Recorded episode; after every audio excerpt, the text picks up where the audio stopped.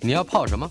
要泡茶、泡咖啡，可不要泡沫经济；要泡泡糖、泡泡澡，可不要梦想成泡影；要泡菜、泡饭、泡妞、泡书本，就不要政治人物跟咱们穷泡蘑菇。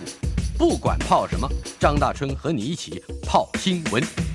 台北 FM 九八点一 News 九八九八新闻台，火热的新闻这两天在报纸上形成头条，而今天我们的单元专家知识就请到了军事专家吕礼师，也是前新疆军舰的舰长。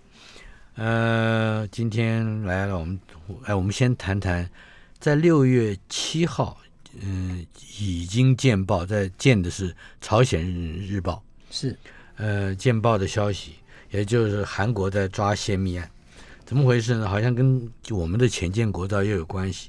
到了昨天，也就是六月八号星期三，《联合报》有了头版头，大标题：钱建国造韩抓泄密。呃，我们来谈谈这个案子。老实说，我我对这个泄密案我一概不知，也不是我泄的，但是请你嗯把背景跟我们。略略的介绍一下吧。嗯，各位听众，嗯，大川老师，大家好。我我我今天要讲的也是引述朝鲜日报。哦，你也是从朝鲜日报找来的。因为事实上来讲啊，嗯、这个案子现在一开始的来龙去脉，就诚如刚刚老师所讲的，他是在六月七号登的。六月七号登了之后，然后在那个昨天开始上、嗯、开始。嗯，有了新闻处，嗯哼，那所以呢，嗯，但是因为，呃，有关于台船以及国国国防部，嗯，他们做出来的解释，哎，其实都很难让大家能够适宜，嗯哼，所以，嗯，这里面有很多的问题可以讨论。我们先讨论国建国造或浅建国造这一个脉络，好吗？如果我们讲浅见国造的话，其实有没有必要？我个人是觉得非常有必要。为什么这么讲这件事呢？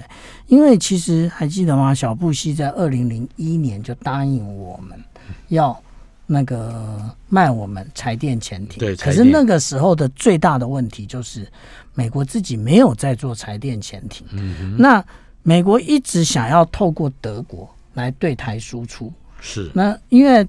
实实际上来讲，这种嗯柴电潜艇做的最成熟的就是德国。嗯、那它而且它也对外输出非常多国家、哦。那一般来看，应该是水到渠成啊。偏偏德国不赞成，嗯、德国反对。嗯嗯。那当然，他有对中对中国的一个贸易的需求，嗯、所以他不愿意做这件事情。那嗯，也就是这件事情一直无解。然后美国它的它的呃核动力潜艇其实嗯、呃、用在如果说是嗯、呃、改变一些技术的话，嗯，那例如说以推进系统来讲，对于美国而言，它也等于是呃从从头开始，嗯，因为他已经很多年不做了，它一直在做核动力潜艇。那如果它既然不做了，为什么他还要做来卖给我们？是为了没有，他同意出售给我们，因为全世界现在我们来看啊，全世界敢卖武器给台湾的也只有美国。如果美国不卖，那。大概我们也很难寻求得到来源了。嗯、那可是美国遇到了这么多问题啊，当然我们台湾自己也有很多问题。我们的三项军购，当初在有一项就是柴电潜艇，当初遇到了非常多的困难了、啊。那等到我们都通过了，但是美国还是没办法取得。小布希总统任期也到了，嗯，那嗯、呃，也就是一直拖到现在，看样子我们还是很难取得情况之下，所以。嗯，从马总统的末期一直到蔡总统的初期，嗯，就确定我们一定要浅见国造，我们也只有浅见国造这条路。你的意思就是说，浅见国造这个政策，呃，它是在大概嗯六年以前，差不多，对，就是对。那但是真正可以开始履行的时候，是在蔡总统任内。嗯哼，那这个问题啊，是因为。嗯，我们曾经在节目里面多次提到，我们台台湾周边的一个环境哦。是，我们是四面环环海，我们不是跟乌克兰一样，嗯、只临了只临一个半封闭的一个黑海啊。嗯，我们是四面环海。那我们四面环海，但是不是四面环海都适合潜舰作战？嗯，以那个台湾海峡来讲，它就不合适。为什么？因为台湾海峡它的平均深度也就是一百二十公尺，嗯、可是潜舰不能。浅一百二十公尺，它一定有个安全深度。是，那以安全深度来讲的话，夏天在海水透明度高，然后那个没有什么浪花的情况之下，嗯、我以前我的那个嗯反潜直升机的同学跟我讲，用那么多仪器干嘛？用眼睛，眼睛就看到眼睛。嗯、那也就是其实台湾海峡是不合适的。那到底是它合适在哪里？也就是从我们的小琉球以南。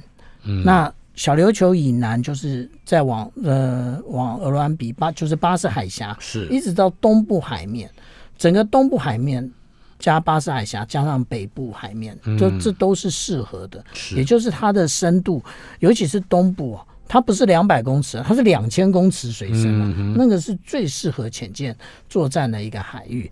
那以前大家都说到东部干嘛？其实现在慢慢我们就发现了。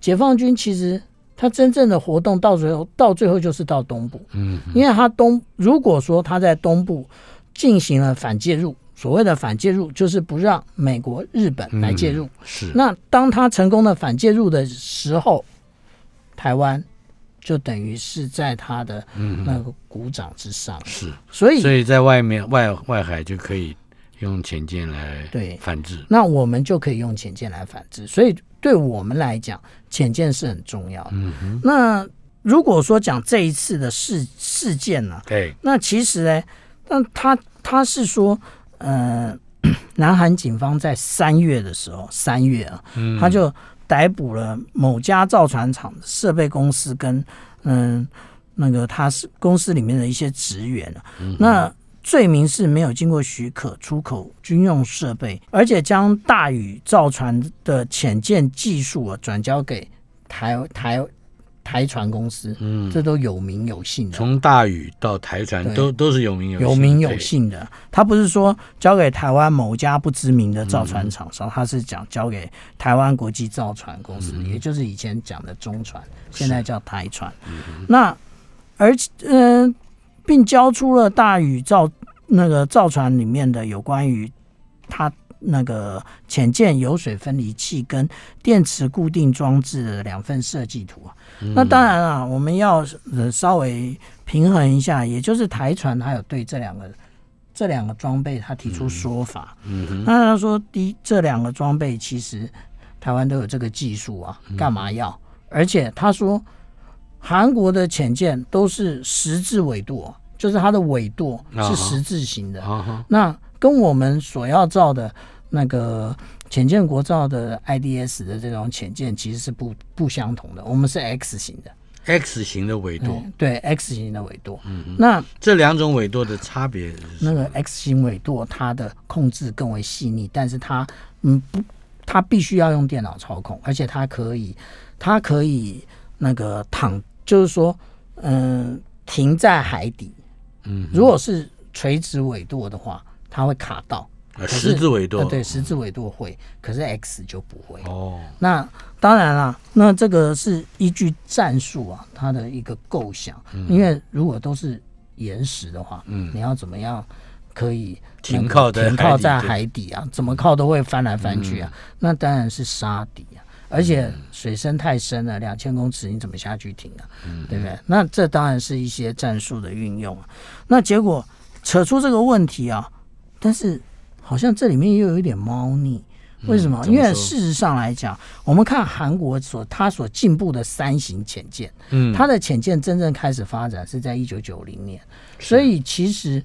那个跟我们当初想要开始的时间是差不多的，可是因为我们是找美国，那韩国呢？他不是，他找德国，他直接找德国。嗯啊、德国基本上就是手把手把它带起来。什么叫手把手？就是他的第一艘潜舰是在德国做，然后他德他嗯、呃、大宇或者是现代重工，他们参与的这些厂商派工程师、派技术人员到。德国去学习。是。然后第一艘造完之后，当然他们也像我们会想要工业合作，自己也。那第二、嗯、第二艘开始，他们对方的人来，他们就变成说，他们的技工回来在现代或者在大宇重重工做，嗯，然后德国派技术人员，嗯，就是不管工程师啊，这些人到韩国来做，来帮忙，对他们其实是这样、嗯。那我们以前也曾经在节目里头讲。他们的这三型啊，我们讲第一型其实就是德国的两栋枸杞。那、嗯、那个以韩国来讲，它叫做张宝高级。张宝高是一个人名，对，就跟我们的什么成功级啊，那郑成功啊，戚继光，哎，戚继光啊、嗯，还有什么郑和啊，他的叫张宝高。对，他的第一艘两栋沟叫做张宝高、嗯，所以称之为张宝高级、嗯。那它其实蛮小的，它只有一千四百吨。那相对于我们台湾的建龙级，其实是两千六百六十吨，比它大一倍。我们比它大。可是呢，因为我们当时觉得用的很用的还不错、啊，那但是呢，他们已经开始发展了。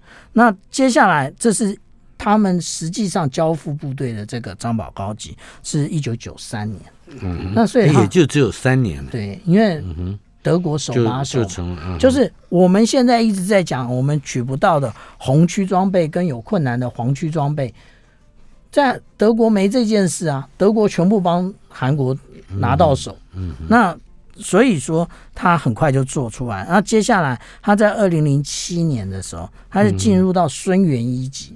孙元一级其实就是德国的两幺四级潜艇，二一四级潜艇。嗯，比二零九级又大。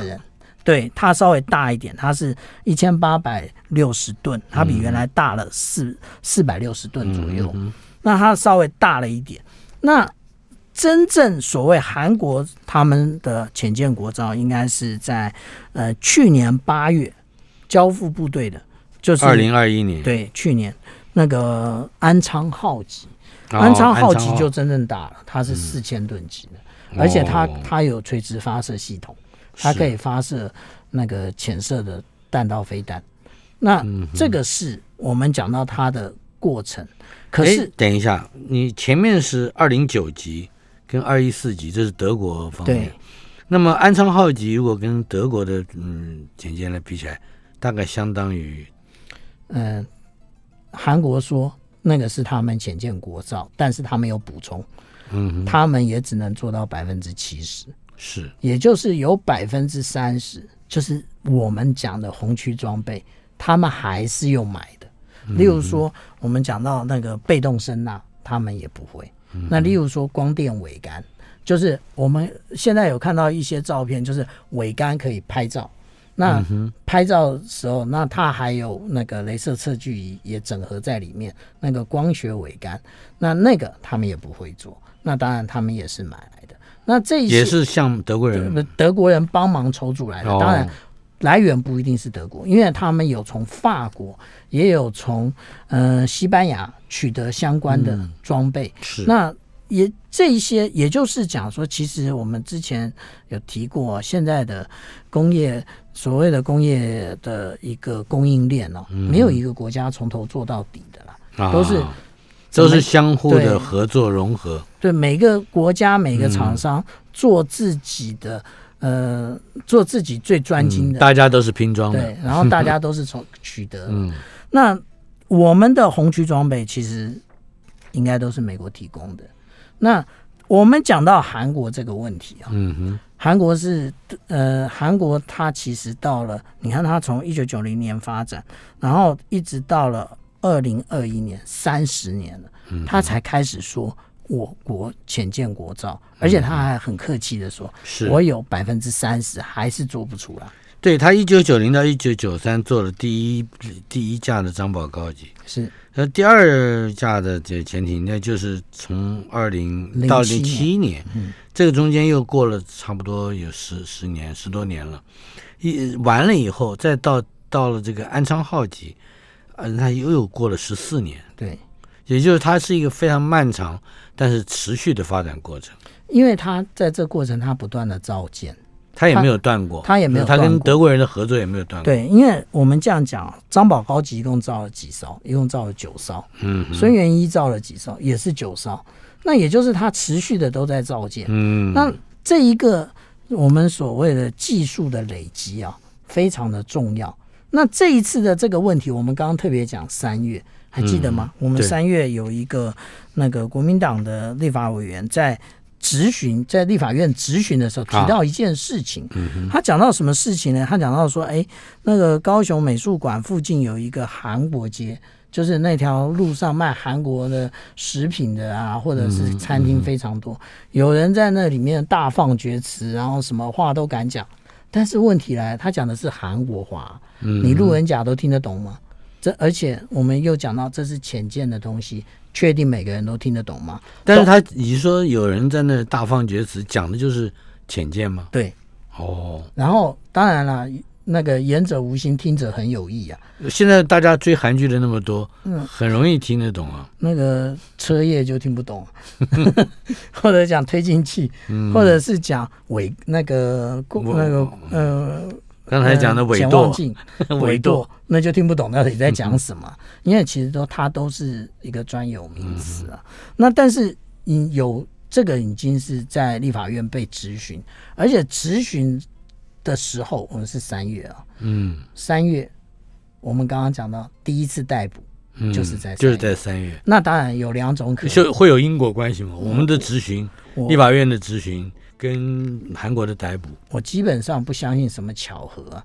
那因为各国的大使馆里面都有武官，武官基本上。他不是穿着帅帅的站在门口当卫兵啊，嗯、他是来了解这个国家的军是军事事务。嗯、然后当然他会看到，哎呦，这个怎么中华民国的浅见国照跟我们韩国有关？嗯，然后他有没有可能把这个资料传回去？这是一个可能。嗯、另外有一个可能就是中国，中国看到了，嗯、可是中国那个时候他那个韩国总统是文在寅，他跟中国关系比较好，嗯、他透过外交。的训令要求韩那个中国对韩国去调查这件事，然后很快就破案。那但是这件事情开始一直衍生衍生到现在为止，嗯，那谈到的事情越来越多。那例如说，在朝鲜日报里面，他提到，哎，这家泄密的公司啊，嗯，他还有其他的泄密案，可是他并没有表达跟中华民国有关。嗯，那他讲到的就是，嗯。嗯，他的有开发叫做电动车电池相关技术也遭到泄密。那问题来了，我们我们回想一下，当初浅见国造一直告诉我们的是什么？我们是不是要用最新的锂电？嗯，那，那个就是电 电动车电池同一个、啊、同一个系列的东西，同一个科技树出来的东西嘛，嗯，对不对？而且不只是科技树，连脉络都是一样的、啊。嗯嗯、那所以我们来看 SK 这家公司啊，它其实是韩国第三大的财阀、啊。嗯，那它其实呢，这我们讲说泄密的，这叫 SK 能源，它是韩国最大的综合能源化工企业。是那也就是说。虽然现在台传说，哎，没有，我们电池这个都是国内的协力厂商，可是哎，我们必须要这样讲，江湖一点绝，说穿不值钱。那也就是说，我们虽然可以做那个呃代步车啊，我们虽然可以做汽车电池啊，可是要怎么运用到前舰？嗯，这就是一点绝。那这一点绝谁来说呢？韩国，韩国人还是韩国人。呃，不过我还有一个小小的问题。就是这这里面应该还有一个更大的统合的脉络，也就是从三月份，如果说这个泄密案已经在韩韩国已经已经流通了，嗯、呃，那么中国不会不知道，是。那么他，那你认为中国的态度跟中国对于台对台的这个，嗯，不管是用兵不用兵啊，他他总有一个总有一个。好，我认为是比较浅密的做法，因为中国自己也在造柴电潜艇，他从我们在买什么，他就知道我们的对目的是什么，对我们的性能是什么，甚至，我们的战术是什么，对他大概就可以略知一二。嗯、那另外啊，我们在讲说，其实我们这里面的乌龙还蛮多的，还记得吗？那个前面在讲的八万美金的马桶啊，嗯、那个真是金马桶啊，嗯、那。他们讲说：“哎，我们自行研制，其实后来其实就是逆向工程嘛，嗯，对不对？不要说我们都不逆向工程，我们都不山寨，这个就是逆向工程了。嗯、最后那个台船自己做，只要十五万，那它的真正的技术困难在哪里？它技技术困难也就在于它冲水的时候能不能达到静音，它进入污水箱。里面能不能达到静音？嗯、如果没静音，全船都安安静静的在海底，嗯、突然上完厕所，啪，那不是就糟了吗？暴露自己的位置吗？是，哦，那个在水里面还传的特别快。对啊，那个我们看那个猎杀红色十月号是唱军歌嘛，嗯、对不对？那呃，冲马桶东冲一个西冲一个，嗯、那是不是就暴露暴露自己的身份？是但是真正的问题是那个阀，那个阀到底就是它要进入到污水箱的里面那个阀。嗯那个罚要那个两万两千块的欧元，也就是台币六六十七万。是，那我们把它拆开来，拆开来之后自己再做。那别人为什么不拆开来？嗯、因为别人他们用买的就好了，搞那么复杂干嘛？而且我们这个里面又还有多少的问题，我们是不知道的。台北 FM 九八点一 News 九八九八新闻台，今天进行的单元专家知识，军事专家吕礼诗在我们的现场。李师啊，刚才我们在上一节的节目里面谈到了浅见国造，也就是韩国在抓泄密，从三月份抓，已经抓了人了。到了六月七号，朝朝鲜日报又有了一波新的消息，呃，看起来已经把泄密这件事情跟台湾的。呃，这个前建国造里面的重要元件，好像都已经连勾连起来了。嗯、呃，你刚才也分析到了，中国很可能在这整个的呃这个案子的背后有一个力量在。那美国呢？我们这样讲啊，嗯、呃，我们先谈到说台传说，嗯、这一个构型两，就是说，嗯、呃，韩国的这个。够呃，他们现在的安昌号机，嗯，其实跟我们的不一样。但是呢，台船没有说清楚的是啊，其实，在二零一九年十月，釜山国际呃海事防务展里面，大宇造船，它就展出了一艘一个模型啊，两千吨级的啊 X 型尾舵哦。然后呢，它而且它使用绝气推进系统，加上锂电，然后有没有觉得？这个根本就是台船的为我们台湾打造的嘛，对不对？那但是我我们没有证据说这两件事情是一样的。但是，嗯、呃，如果说要澄清的话，可能要说的更清楚。那我们回到美国的态度来讲的话，嗯我们刚刚已经谈到，美国是很想要解决我们的呃潜舰战力不足的问题，嗯、但是呢，他自己没有这种拆电潜艇的能力。那他一直想要解决这个问题。那如果我们从这个国家间的竞合关系，嗯，他会不会希望有一个国家愿意输把技术输出给台湾？嗯，他当然会希望啊。可是日本可能吗？日本是一个问号，因为日本的所有东西都是他自己研发出来的。嗯，那可如果说我们是讲竞合关系啊，没有证据直接证明。嗯就是，如果是韩国提供了德国的概念的话，嗯，对美国是不是更有利？就是，嗯，韩、呃、美国跟日本的核心技术并没有没有泄露，没有到台湾来。其实这不能怪怪别人，要怪我们自己。我们一天到晚都在泄密，那这个泄密的问题呢，没有办法解决。我们想买什么？最先进的，嗯，F 三十五 B 这种，嗯、呃，短场起降的战机、嗯、逆中战机，其实我们就是买不到啊，因为人家会怀疑会不会，嗯，卖给台湾了。嗯、中国同时得到这些资资资料，这个是美国美国对于中国的不信任，也扩及到美国对于台湾的不信任。嗯，他对台新台币很信任，嗯、可是呢，他总是要把 次一级的装备。卖给台湾、嗯、就是这个，就是这个原因。嗯，好的。我们另外还有关于解放军究竟在台湾的沿海在干什么，在中国的沿海又在干什么？还有就是美军又在好奇一些什么？嗯，我们这样讲啊，其实最近发生很多事啊。嗯、最先是澳洲他，他他抗议说他的那个飞机、呃、军机我们叫做海上巡逻机啊，嗯它在嗯、呃、不是在中国的领空内，然后结果歼十六它打出 Chief 弹，就是打歼十六就歼灭的歼，对，是中国的战机。对战斗机，中国的战机，然后它那个丢出干扰丝，嗯。我们其实讲叫做干扰丝。那干扰丝其实这些是铝箔。铝箔，因为它等于就是让这个雷达的反射面积会变大。嗯。那这到底是在干嘛？那其实我们讲啊，它这个发生的位置到底在哪里？它发生其实是五月二十六号啊，那发生在嗯、呃、中国的西沙，西沙的上空。中国说是领空，嗯，可是对，那可是呢，澳洲澳洲澳洲一定一定用一种说法。你的西沙没有所谓的领海，你何来领空啊？嗯，对啊，领海的上空才是领空啊。嗯哼，那他一定用这个态度来讲。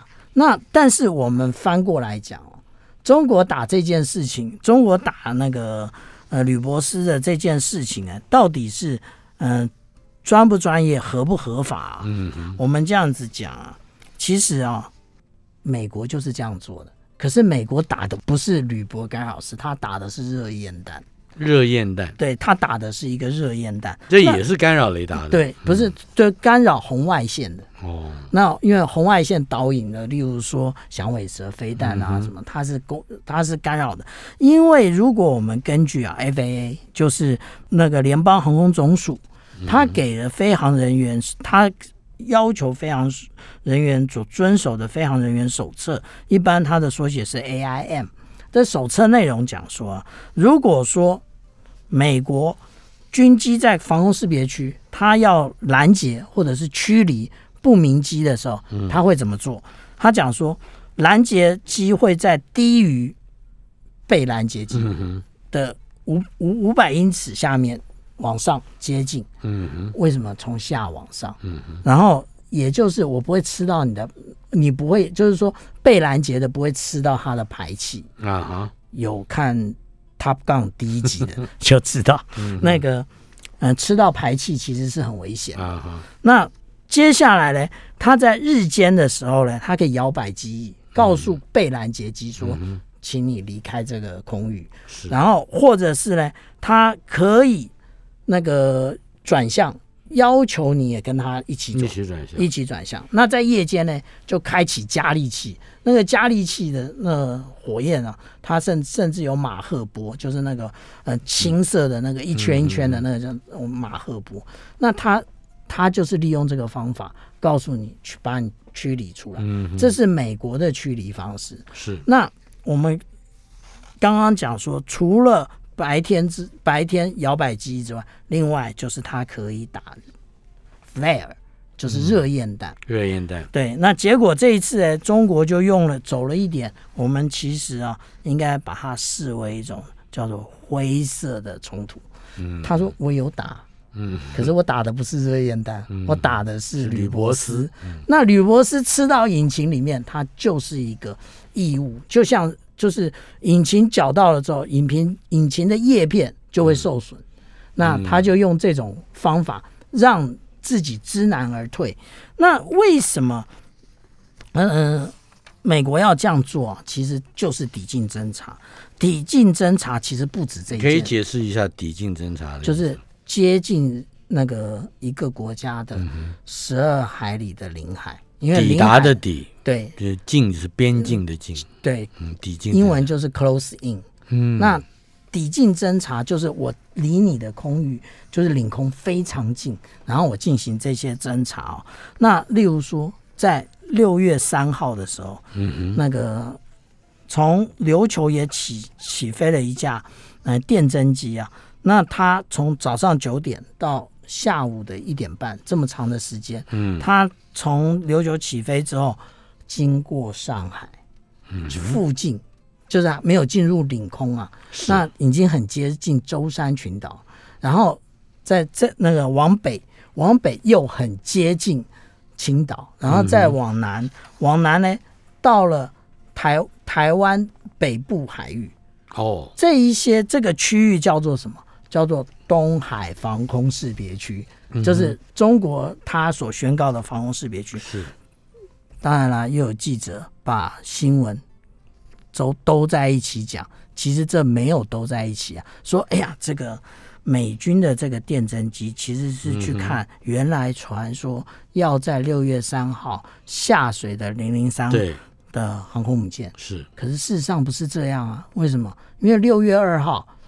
南华早报的记者都已经来问我，为什么零零三没有办法在六月三号下水？嗯哼，如果它延迟了。对，那如果六月二号南华早报的记者都已经知道的话，那美国还起飞这架战机要去看零零三，这不是笑话吗？所以它不是一件事情，它原来就是在做做这种抵近侦查。嗯，那另外还有一件事，就是加拿大，加拿大也很奇妙。他也说他遭到了攻击的干扰，那他的地点又到底是在哪里呢？他的地点其实又就在东海防空识别区内。他的目的是什么？他说他遵守联合国安理会的决议，来侦查这附近有没有北韩的船舰在做海上交易。好，那我们来说，美国到底在好奇什么？那我正好啊，在今年三月的时候，在台湾大学，他有办一个那个战略研究的一个研讨会，我发表了一篇论文，叫做《从解放军的夏季军军演探探析中国近岸防御的弱点到底在哪里》。那这一个呢，其实应该这样讲，我的问题意识是什么？就我们写一篇论文总是有问题意识嘛，也就是。我们其实一直都不知道解放军在演什么，我们就看着我们的媒体一直说解放军又去军演了，然后连大小的面积我们大概都搞不清楚。其实解放军有没有公布？有，他有公布，他用航行警告公布的。也就是说，我们其实如果看他的航行警告的区域的大小，我们就知道他的演习，你就知道他在演习什么。你可以大概的猜一下他在演习什么。那这是我的问题意识啊，也就是说，我们可以从航行警告来看，它到底在演什么，来猜一下、评估一下他到底在演什么。另外呢，我们的研究方法是什么？为什么我叫做夏季军演？因为我挑的是嗯七月、八月以及九月。那为什么挑这个时间呢？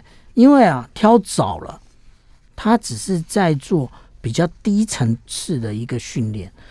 例如说，我们每一年七月、八月所进行的汉光演习，我们都是怎么讲我们的汉光演习？我们讲我们参演的汉光演习的部队都是完成驻地的训练，还有基地的训练，还有战备任务的训练，也就是从单兵五班排一直到旅级的训练都做完了，然后他才会进行三军联合的一个操演。所以我们讲说。等到他进行类似我们汉光演习的规模的时候，嗯、这样看才有意义，才看得出来他究竟要干嘛。是台北 FM 九八点一 News 九八九八新闻台专家知识访问的是军事专家吕李师。方才嗯，礼师跟我们谈到了台湾大学和政治大学，还有国防大学战略研究社。的这个这一个社群是吧？是一个社群、嗯、联合研究生论文发表会，你发表了一篇论文，就是从解放军的夏季军演叹息中国近岸防御的弱点。对，这这是一个很大的题目，而且好像别人也做不来，对不对？嗯，因为是这样啊，因为这个题目那个要做很麻烦，就是我们刚刚讲的解呃解放军。他有没有透过中国海事局发布他的演习的区域？有，可是你要把这个经纬度一个一个描出来，然后描出来之后，你要去比对它到底有什么装备可以在这区域里头用。而且另外一个重点是，你要去比对央视，他在这一个这一段期间里，他到底有做，做了什么报道？对，他做了什么报道？他的报道内容到底是在讲解放军做了什么事？嗯，那不过啊，这个解放军。说从央视来报道，现在这个也越来越不准。为什么？因为我们曾经看过今年的那个画面了但是内容是去年，嗯、他把它剪来剪去，剪来剪去，嗯、所以就慢慢的越来越不准了。那他也许不是无知而剪成这样，嗯，他可能是为哎，他是故意以防大家知道他真正现在的状况。对，因为他知道那个在台湾有个吕理师专门搞这个。嗯、为什么这么这么说呢？因为其实我在二零二零年。就做过一次，而且发表在呃美国的 Diplomat 上面，我就在分析对外交外交家的这一个呃等于是网络媒体上面。那所以我相信我发表的时候，解放军一定也会看到。那个我做的这个研究啊，当然每一年都是一个横断面。我看二零二零年是一个横断面。二零二一年又是一个横断面，可是这两个横断面呢，就会组成一个什么？组成一个纵贯的研究，就是它每一年到底做出了什么样的变化？那我们必须要这样讲：从二零二零年，我看到它的这些演习区域其实都不大，它的这个区域只能够做什么？只能够做防空火炮以及短程防空飞弹的一个靶区，然后呢，还有极少极少的中程防空飞弹的靶区。所谓这个极少极少，是少到什么地步？是少到在东部战区只有一次，南部战区只有，就是说在东海有一次，那那个在南海有一次，这么少。那但是到了呃去年二二零二一年的时候就不是。那我们在二零二零年，我观察这些，我给他了一个结论。我二二零二零年的结论是什么？他在做武装海岛，巩固近岸防空。嗯，我为什么是这样说呢？因为他的演习区域都在海岛上面，然后都那个区域大概就是火炮的射程，而且他讲的都是实弹射击。嗯，那他所另外的近岸防空呢，也就是我们刚刚讲的少数的近那个所谓短程飞弹或者是中程飞弹的演练。嗯，但是到了去年就不是了。因为我们从央视可以看到，它的演习的内容已经多加了什么？多加了无人机，以及嗯巡弋飞弹，以及直升机，我们称之为旋翼机。它已经加入了这些元素在里面。然后，而且它的演习区域不但变大，而且以前的操演区域，像他一天到晚都在说我们在台湾海峡演习，对。他是在台湾海峡靠中国一侧的中国领海内，那算什么？台湾海峡演习。可是现在不是，就是以去年二零二一年来讲，它已经接近领海，而且已经突出领海。没有，它没有海离海峡中线还有一段距离啊。那所以啊，我把去年它其实它是有针对性的，它就开始针对美国的抵近侦察。你来侦查我，我不再是。就是完全的那个束手无策，而是它也有反制作为。我们刚刚一开始讲的歼十六丢那个吕伯斯，吕伯斯就是一种反制作为。那他他的这种演习，去年我给他一个命名，叫做什么？反低空破防，就是你低空进来的目标呢，他要能够反制，然后吓阻抵近侦察，也就是他开始对美国的这些，所以他的假想还是美国，而且是。多管闲事的美国，对，那因为我们台湾不会过去嘛，我们不过海峡中线，嗯，但是这中间有一件事情，我们一天到晚都说中国不做夜战，夜战训练。如果看二零二零年的时候，的确是如此，他做的不是说没有，是做的很少。他在黄海做了几次？他只做了十四次，嗯，十四次很多啊，可是他是在。七八九月三个月做十四次，开玩笑的，九十天做十四次，嗯，很少啊。那他在东海做的更少，只有六次。嗯，那他在南海做了十次，这是二零二零年。可是到了二零二零一年，完全不是如此。嗯，他在黄海做了四十一次，相比前一年只有十四次，增加了几倍？增加了三倍啊。嗯，那他在。那个东海做了二十二次，比前一年二零二零年多了四倍。嗯、那在南海，他其实做了三十六次，哦、也就是他的次数都是我们算的是几倍几倍啊。嗯、可是我们应该要算的是多了几次啊。以南海来讲，在二零二零年，他夜战训练，在晚上做的作战训练只有十次，到了二零二一年做了三十六次，整整多了二十六次。嗯、那个战力的提升呢，事实上是值得我们注意的。是，最后还有几分钟的时间，我一直忍不住要要问你这个问题：蔡英文肩上扛了一个红准反装甲火箭，嗯，看起来他想要，嗯，不不不是不再使用。苏贞昌的扫把了，嗯，用扫把的确是个笑话。扫把能干嘛呢？嗯，对不对？打小孩都不一定有用啊，对不对？那那个只有一种方法可以用扫把，就是变成哈利波特，做用扫把飞走啊。那事实上来讲，我们必须要说。嗯很多人对于蔡总统的批评啊，他没有完整的看完那一个画面啊。事实上，现在的媒体都有提供直播，是有一个完整的画面。完整的画面是什么？总统有一开始提到说：“哎，是这样拿的吗？”表示他也不确定要怎么拿。那后来他讲了什么？哎，他说：“哎，我试试看它的重量啊。”然后。有旁旁边的那个旅长啊，就是那个六六旅的旅长，告诉他要怎么样使用。他说：“哎，这样子蛮好用的，蛮好操作的。”那我们必须要这样说，蔡总统他拿的不对啊，嗯，要怪谁啊？嗯，这表示是蔡总统他临时起意。临时起意，嗯，那他拿起来呢？那很多人说他，哎呀，你怎么枪口朝前啊，朝人啊？然后说，哎，你的姿势怎么不对啊？然后。讲了非常多的问题啊，我们必须要这样讲。嗯，当随扈是吃饭的吗？里面是有没有实弹？总统校阅，你可能里面放实弹吗？嗯，当然不可能嘛。是，更不要讲这个校阅单位啊。那校阅单位也不会放实弹在里面。总统只是拿起来，总统拿的姿势当然是不对。那你是不是应该？他旁边原来有一个示范的一个，嗯、呃，不知道是士官还是士兵啊？你立刻。做出示范，然后你的旅长立刻告诉总统怎么用，这个也没有让总统出洋相。所以整个对这个军是好像军队没有协调好，或者说没有办法应变蔡蔡英文的脱稿演出。问题是后面有一个人叉着腰，像大哥一样，那是谁？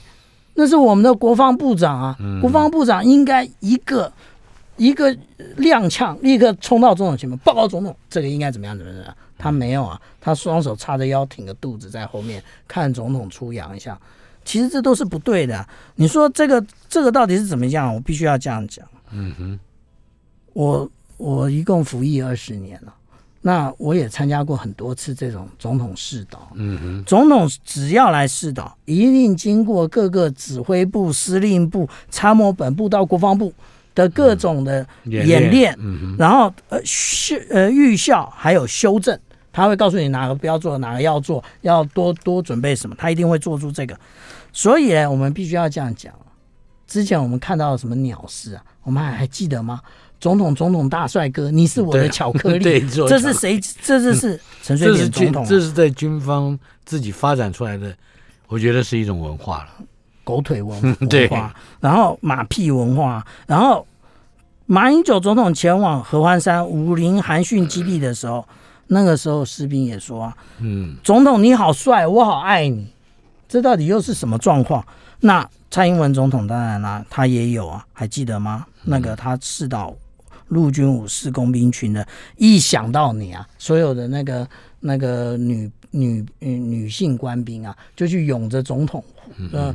拥护的总统，其实哎，这都是各级长官头历任历任总统所好的精心设计，所以就是诚如刚刚大川老师你讲的，这就是马屁文化，这就是马屁文化，对，狗腿文化？以前我当舰长的时候，也有遇到这种，嗯，我我因为我们要查证目标嘛，我们要用那个 Channel 幺六问，嗯，我就用问的，问说，哎，你这是什么目标啊？何来何往啊？用英文。嗯我才刚讲完，我的下面一个士官长说：“哎呦，舰长，看到你讲英文的那个那个神情啊，还有内容啊，对你的那个崇拜有如滔滔江水。”他讲完，我就直接告诉他：“我说，哎，那个孙院长，这样子啊，如果你能把跟我讲这些话的呃经历啊，发挥在你的工作上，我会更爱你。从此之后。”我船上就没有人再跟我拍马屁，因为他知道没用，